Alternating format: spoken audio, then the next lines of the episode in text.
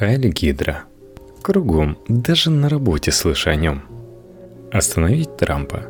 Есть ли шансы у инициатив президента против мигрантов? Один на один с Трампом пришлось сразиться американским судьям. И пока победа на их стороне. Сергей Костяев на «Репаблик». События последней недели показали, что серьезным противовесом Дональду Трампу и часть его радикальных инициатив оказалась только судебная система США. Другие компоненты системы сдержек и противовесов, Конгресс и СМИ по разным причинам пока менее значимы. Исполнение указа Трампа о запрете на въезд граждан ряда мусульманских стран временно приостановлено – Государственный департамент США восстанавливает аннулированные ранее визы. Авиакомпании возобновили посадку пассажиров, а служба паспортного и таможенного контроля пропускает их страну.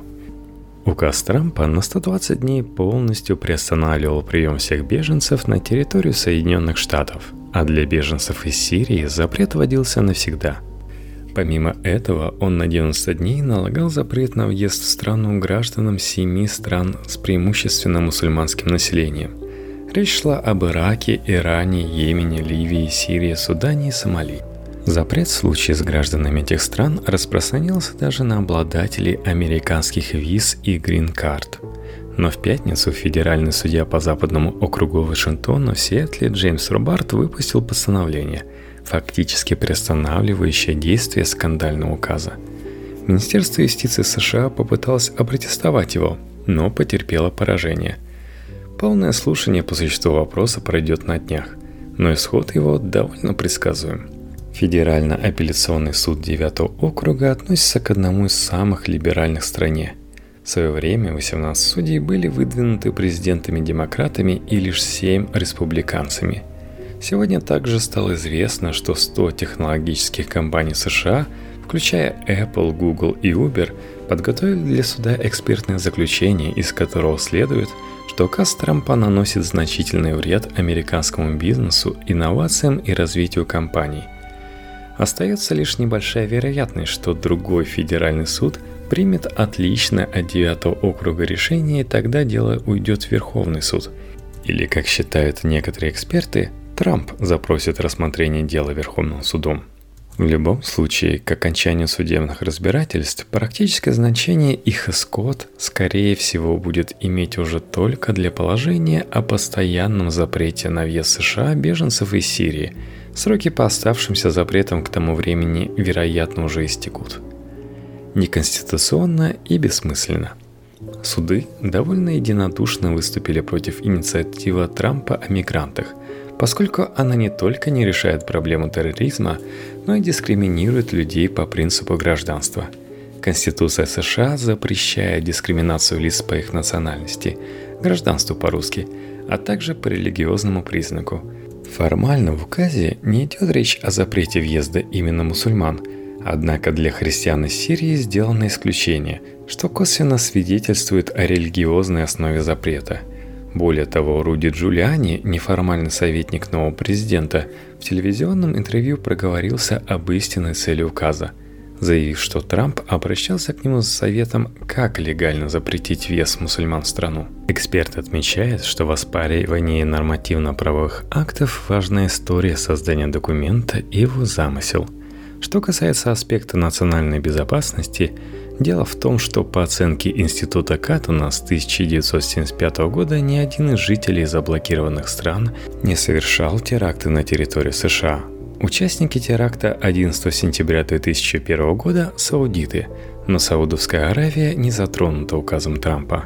Участники последних терактов, например, в Орландо – это люди, родившиеся в США, радикализация которых прошла не на Ближнем Востоке, а в Америке – Конгресс бездействует. После скандального указа Трампа множество республиканцев, не говоря о демократах, выступили с гневными речами против этой инициативы. Сенатор от Аризона Джефф Флейк назвал указ недопустимым. Сенатор от Южной Королевы Линдси Грэм совместным заявлением с Джоном Маккейном заявил, что Америка не должна поворачиваться спиной к ничем не повинным беженцам, большинство из которых женщины и дети, перенесшие страшные страдания – у Конгресса было как минимум две возможности вмешаться в ситуацию. Первое – выдвинуть Трампу ультиматум. Либо отменяют указ, либо мы блокируем кандидатуру Джеффа Сешенса на пост генерального прокурора США. Сейчас он возглавляет Министерство юстиции – Вторая, Конгресс мог принять двумя третями голосов и более закон, который прямо аннулирует конкретный указ президента. И Трамп не смог бы наложить на это решение вето.